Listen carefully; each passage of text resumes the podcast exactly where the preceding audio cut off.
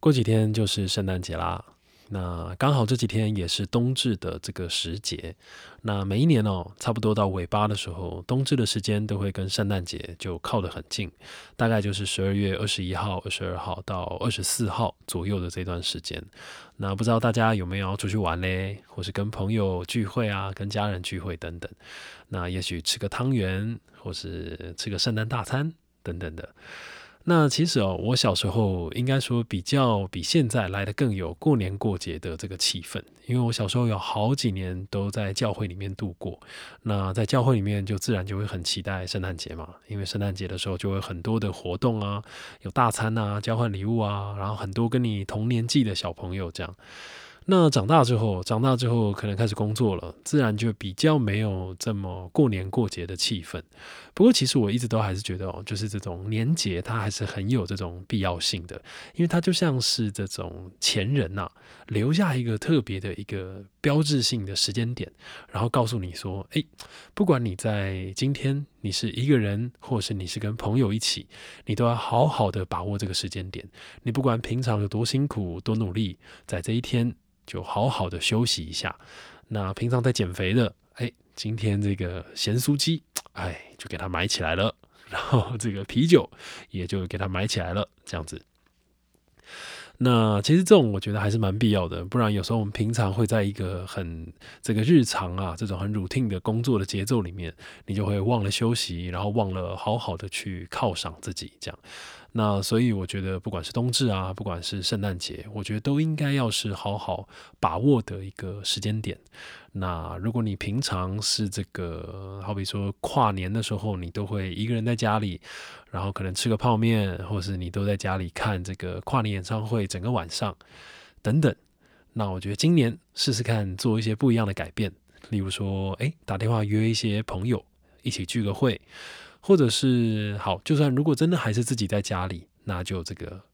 全家炸鸡桶，哎，就给他叫起来了，然后去租几部，或是如果你有这种串流平台 Netflix 啊，或者什么，找几个喜欢的电影，然后来看一下。那我觉得其实以前哦，虽然常常也会觉得说。嗯，到了一年尾巴的时候，其实有时候心情会比较起伏一点，就会比较复杂，因为你自然会觉得说，哇，回首这一年，好像没做什么了不起的事情。哎，没有，我觉得现在我就会不会这样想了，千万不要这样想，因为我觉得，呃，一直这么努力啊，本身就是一件很了不起的事了。所以，嗯，在这个一年的尾巴，我觉得一定要好好把握住这些节日，然后好好的放松一下，好好的犒赏自己。那更不用说啊，圣诞节有没有哇？最具这个恋爱气氛的一个节日。如果你有喜欢的人呢，哇，那就好好的把握这一天。那该怎么做？大家应该自己都知道了吧？大家应该都有一些自己告白的方式啊，或者什么。好，如果今天有有人来 cue 你听这个张选手练习时间的话，那我就可以帮他很这个直接的告诉你说，哎，这个他喜欢你。那希望你能够接受他的告白，神经病。好了，没有啦。这一集呢，我们就是也想要继续来聊这个张爱玲。那就如同上一集我们在张爱玲的那一集标题不是也是吗？也是一个告白的标题。那这一集也是。所以呢，呃，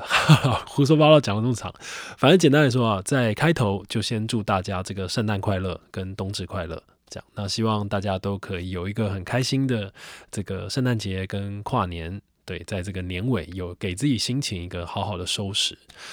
好，那就进入今天的这个正题。那今天哦，就想要来继续跟大家聊这个张爱玲。那其实张爱玲，我之前就一直很想要继续来聊，可是其实一直都在想要从哪一个方面去讲，因为其实她的小说啊等等，网络上有蛮多人讲嘛。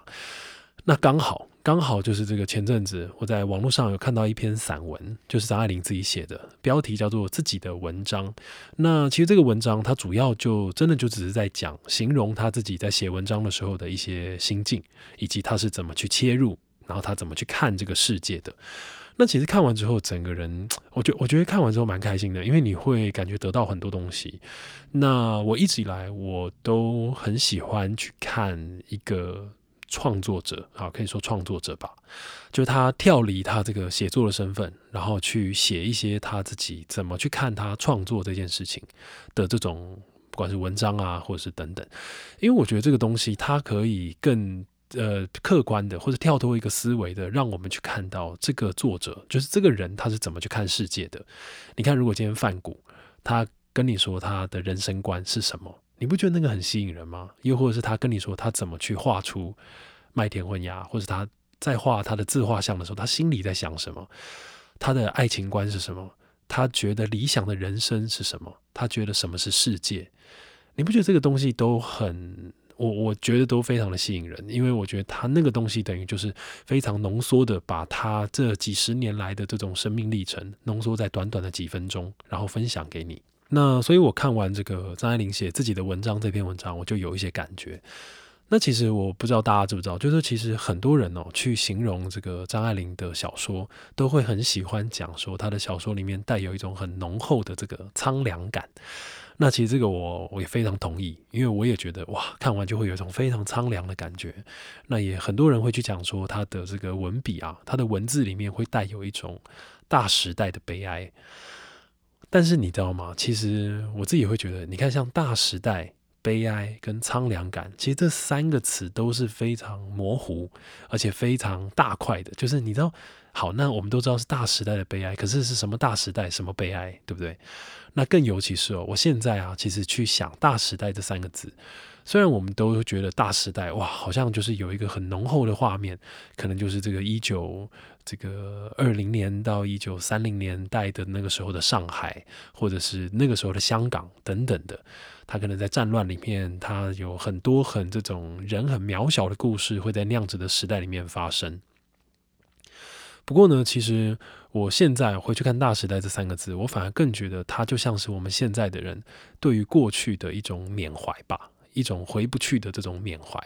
所以，呃，同样的呢，我觉得其实它不止就只限于在我们刚讲的这个一九二零、一九三零或者一九四零那几个时间点。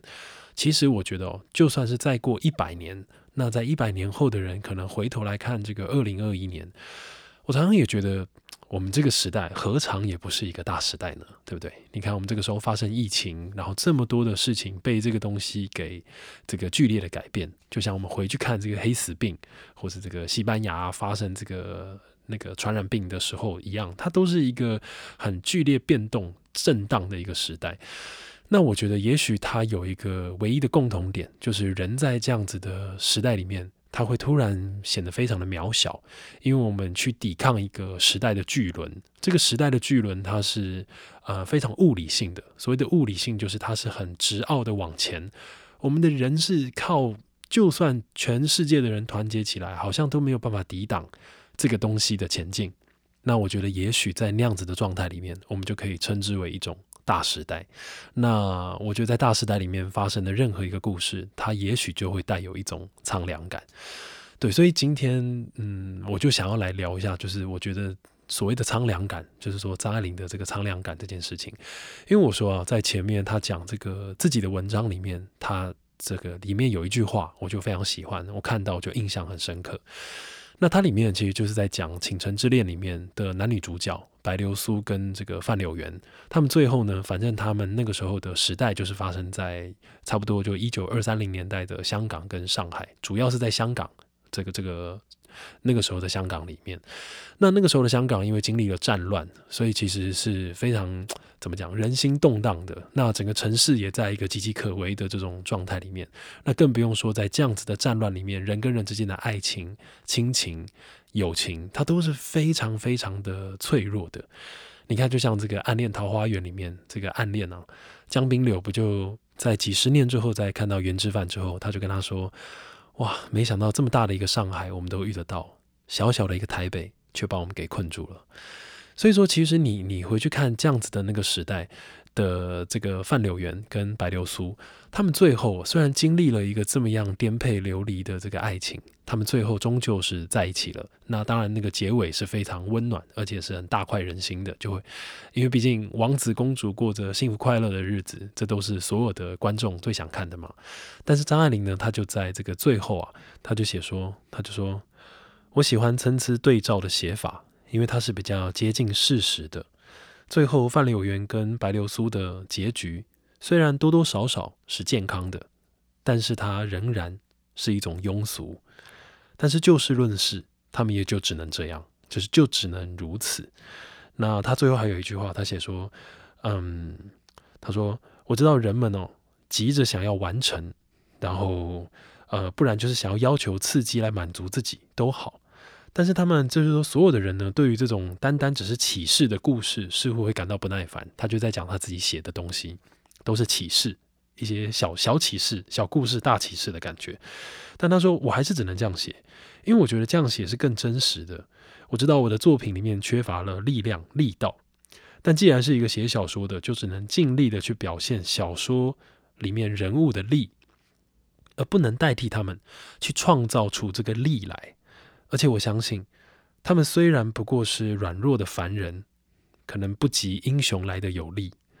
但是就是因为这些凡人比英雄更能够去代表出这个时代的总量。好，那其实我看完这段文章的时候，就是这这段话，我觉得哇，我超认同的，因为我觉得这就是呃张爱玲的这个小说啊，对我来说最特别的地方。好，那我粗浅的去这个解读一下我自己粗浅的理解，他对这个文字，就是我觉得他其实就是在讲说，他的小说里面绝不会有这种绝对的坏人或是绝对的好人，再坏再坏的人。你都会有办法在他的文字里面看到一点点的凡人的样子，或是一点凡人的温暖。再好再好的女主角，你都可以在她身上看到一点小奸小恶，就是她不会好的很全面，那她也不会坏的很全面。那张爱玲也讲，她说她就是很忠实的想要去表现出这个小说人物的这个力道，她不会额外的去帮他们去做主角威能这件事情嘛。那她觉得就是因为人。有丑陋面，有美丽面，有阴暗面，它才更能够去像一个纪录片一样去展现这个时代的样貌给我们看。这样，那我觉得这真的是讲的很好，而且我也觉得这就是应该是一个我的想法。我觉得它真的是应该一个好作品，它就应该要从这种切入点去切入。好比这样讲好了，其实我们哦有时候会看很多的好比卡通，其实卡通你去看那个坏人，永远他坏一定是坏到百分之百。对不对？他已经是坏到最最满最满的时候，然后主角英雄就会跳出来，然后把这个坏人给干掉啊，然后这个就这个功德圆满，就是功成身退这样。但是其实哦，在张爱玲的小说里面，他就并不会这样。最坏最坏的人，他在做完最坏最坏的事情的时候，故事也不会收在那个瞬间，它还会继续发展。会让你看到哇，还能再怎么坏？这个故事还能够再怎么曲折离奇，再怎么夸张，甚至那个坏最后可能会变得有一点好笑，最后都还是会回到一种凡人的生活，回到一种让你觉得哎，这个坏人好像哎。好像就没那么坏了。好，举一个具体的例子啊，好比说像这个《半生缘》里面的祝鸿才，祝鸿才在故事的差不多前面前中间的时候，不就强暴了女主角顾曼桢嘛？那其实照理来说，这个故事这边应该是一个最高潮，可是他其实继续铺，继续铺，那甚至写到了后面，我们发现哦，这个顾曼桢逃出来了，然后顾曼桢在外面很辛苦的这个生活下来了，然后也跟男主角。这个沈世军就分开了，这样，那最后甚至这个顾曼桢居然还跟祝鸿才最后就结婚了，因为顾曼桢生下了一个小孩等等的。那从顾曼桢的这个角度啊，我们就可以看到更近的去看到祝鸿才这个人他的这个全貌，就是你会发现说，他虽然是坏人，但是他好像也还有蛮多这个很人性化的这种这个个性在他的身上。不管是他有一点害怕顾曼桢，或者是不管是他这个贪小便宜，或者是他在战争里面想要去发一些战争财啊，或者等等，就是说，其实你在这个张爱玲的描写上面，对于这种坏人的描写，它其实是很全面的。有时候我们看一个电影里面的杀人犯，其实我都会想，他有没有可能，他其实也是某个人的好儿子，某一个人的好爸爸。或是某一个人的好情人等等的，那从那些人的角度去切入看这个杀人犯，我觉得一定都会有一些不一样的这种观点存在吧。所以，我觉得张爱玲的小说，它就是很忠实的去记录了一个这样子的观点。那又或者是像刚他前面他自己写的这个白流苏跟这个范柳原，其实有看这个倾城之恋哦，你就会知道说，其实白流苏虽然在前面，她是一个好像非常干净，然后非常。单纯的一个女主角，但是其实哦，她的背景是她已经三十几岁，然后离过婚的一个女性。那在那个年代里面，这样子的女生其实是非常辛苦，然后也非常吃亏的嘛。所以说，在这个整个故事的前面哦，白流苏她就是好不容易遇到了范流园之后，她就其实真的是处心积虑的希望能够跟范流园在一起。而且也当然会很害怕范柳园不喜欢他，因为范柳园是一个很帅，然后家里很有钱的那种公子哥，你知道，就是很花花公子这种。那所以到了这个故事的中后段，我们开始会看到张爱玲对于白流苏的描写，就会开始出现一些小心机或者是小奸小恶会在这个白流苏的身上。所以你慢慢看到这个角色的样子，他就会开始转变。如果说这个人呐个性有这个趴数，好比说单纯几趴，可爱几趴，奸诈。嫉妒、几趴等等，它那个数值是会随着故事开始做变化的。那这个东西它就会去呃更忠实的呈现出这种角色的复杂性啊。那更不用说在这个故事的最后啊，他就写了嘛，他就说，他就是说，我觉得张爱玲他就给出了一个很特别的观点，他说这个倾城之恋啊，这个倾城这两个字，其实直直觉它应该是呃这个倾城之恋它应该是独一无二的。就是哇，就是说他我们一直以来都知道这种倾城之恋就是一种很轰轰烈烈的爱情嘛，像是梁山伯祝英台啊、罗密欧朱丽叶这种。但他其实这边想要用的倾城，真的就是非常字面上的意思，就是香港颠覆了，就是香港沦陷了，在这个战争里面，一个城市真的就这样倾倒了。那在这样子的这个破败的城市里面的这种恋爱，其实它是带有很。多的这种目的性的，而且他会有更多在这个角色身上，他会有更多的，我只要自己好就好，其他人怎么样都不关我的事。所以你看他在这个最后，他就写他说，呃，白流苏其实自己知道，在这样子的香港里面，像她这样的女生称不上是传奇，又或者是说这样的传奇在当时的香港到处都是，可是又如何呢？白流苏根本不在乎，她甚至带有一点奸诈的。这个笑容，不小心就把脚边的蚊香给踢倒了。那所以其实你会知道，张爱玲哦，她在后面，她很刻意的去把白流苏推向一种凡人的状态。从前面我们会觉得主角他是一种高高在上的这种这个这个状态里面，然后就推进了这种凡间。那我觉得也不能，可能也不能说他是刻意把他推进去，他应该是更忠实的让我们知道。这就是这个时代的样貌。他就像他这个自己的文章里面写，他说这种庸俗啊，庸俗的人，他虽然庸俗，但是他反而更忠实去呈现了当时这个时代的样貌。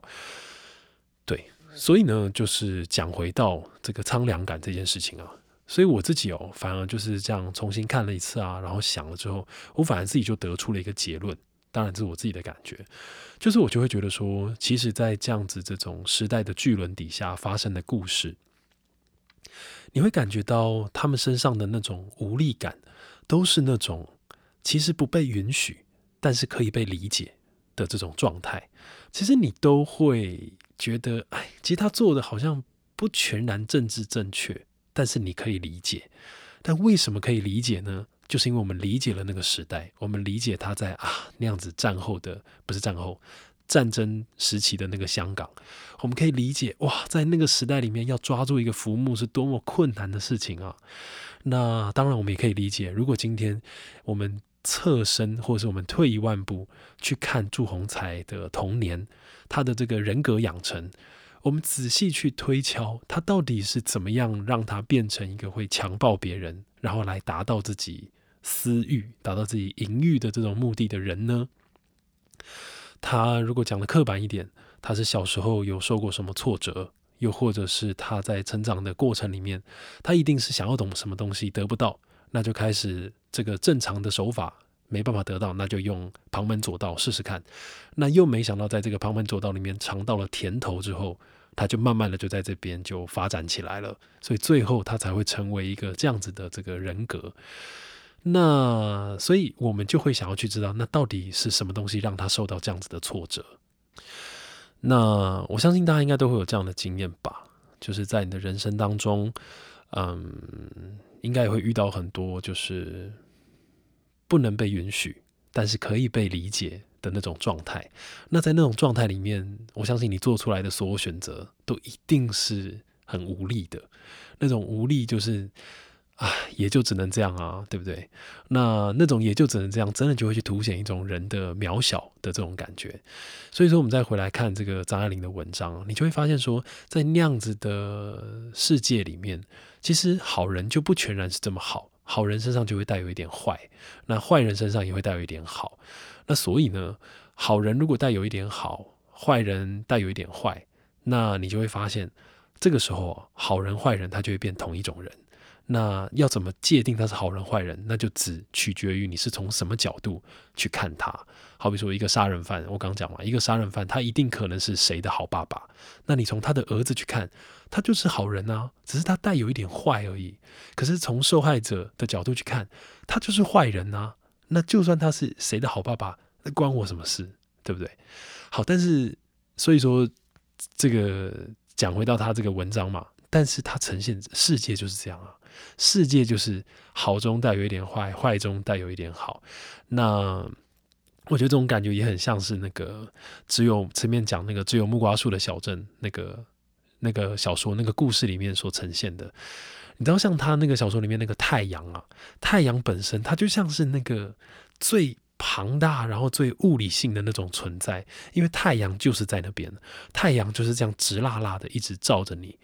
然后好像所有的人在这个小镇里面，大家都被同化了。那你知道，在这种大家都被同化的这种世界里面，如果你今天是一个带有抱负、带有理想的人，